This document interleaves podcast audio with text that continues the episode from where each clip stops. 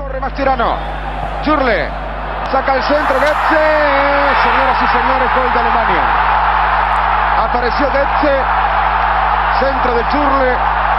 La para con el pecho y define. Vamos Argentina que faltan ocho.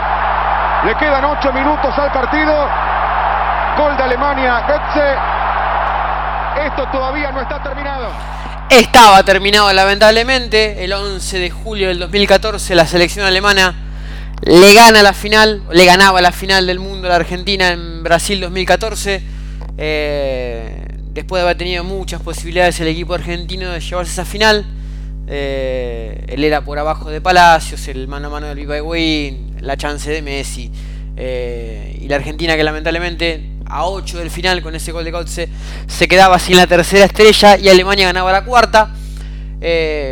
Un equipo argentino que llegó al séptimo partido después de casi 24 años, de 24 años, cuando en el 90 había sido la última vez que el equipo argentino había jugado una final. También perdía con Alemania eh, por 1 a 0.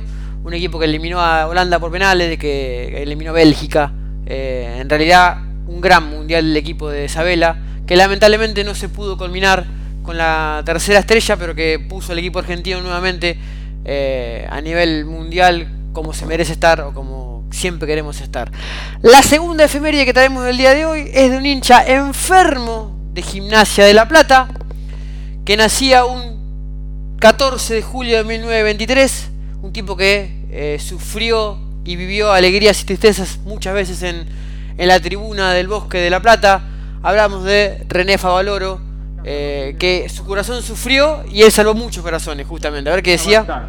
Para un grupo nada más privilegiado no tiene razón de ser. Debe ser para quién, para todos. Soy convencido que tenemos que aumentar el presupuesto en educación y salud porque si no el país no tiene salud. Médicos, abogados, ingenieros a rolete que no encuentran dónde trabajar. Que no hay que olvidarse nunca es del paciente. un tipo que puso la Argentina también a nivel mundial a primerísimo nivel, ya que fue el primer médico que realizó un bypass eh, y que mm, cambió la medicina para siempre, salvó un montón de vidas lamentablemente. No pudo recibir el apoyo económico que él se mereció, que su fundación necesitaba. Y eh, nos dejó eh, justamente la canción de Western que teníamos Ataque 77 de fondo, hablando de los buenos mueren. era una canción que justamente marcaba el hecho de que perdimos un tipo de lo mejor que teníamos y que la burocracia argentina lo, lo dejó solo. A ver, el relato si se dan cuenta de quién es.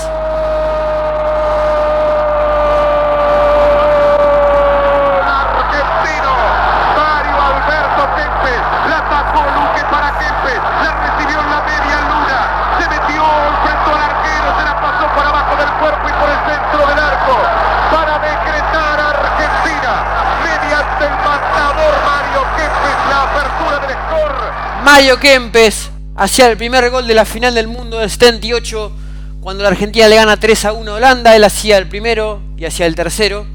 Eh, y daba el primer título de la Argentina. Mario Kempes, que nació un 15 de julio del 54, goleador ese mundial con 6 tantos, jugador del Instituto de Córdoba, de Central, del Valencia, de River.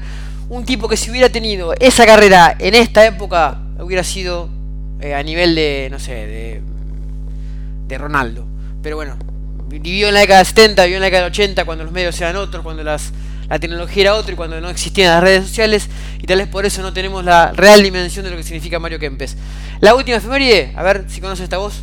Se vinieron solos, sí, sí. Tenía los mejores coches en ese tiempo. Podía. Y fui invitado por las mejores fábricas. Y en una de ellas Mercedes, que yo ni sabía que tenían un coche de Fórmula 1, ¿sí? Es la voz del quíntuple de Juan Manuel Fangio, que nos dejó un 17 de julio del, 95. Eh, es, muy redundante hablar de Fangio, un tipo que fue el quíntuple, que fue el máximo ganador de Fórmula 1 hasta que Schumacher le sacó el lugar allá por la década del 2000, 90-2000, con la Ferrari. Eh, a nivel mundial es junto con Maradona, con Messi, con Ginóbili, poner los tipos más conocidos del deporte argentino.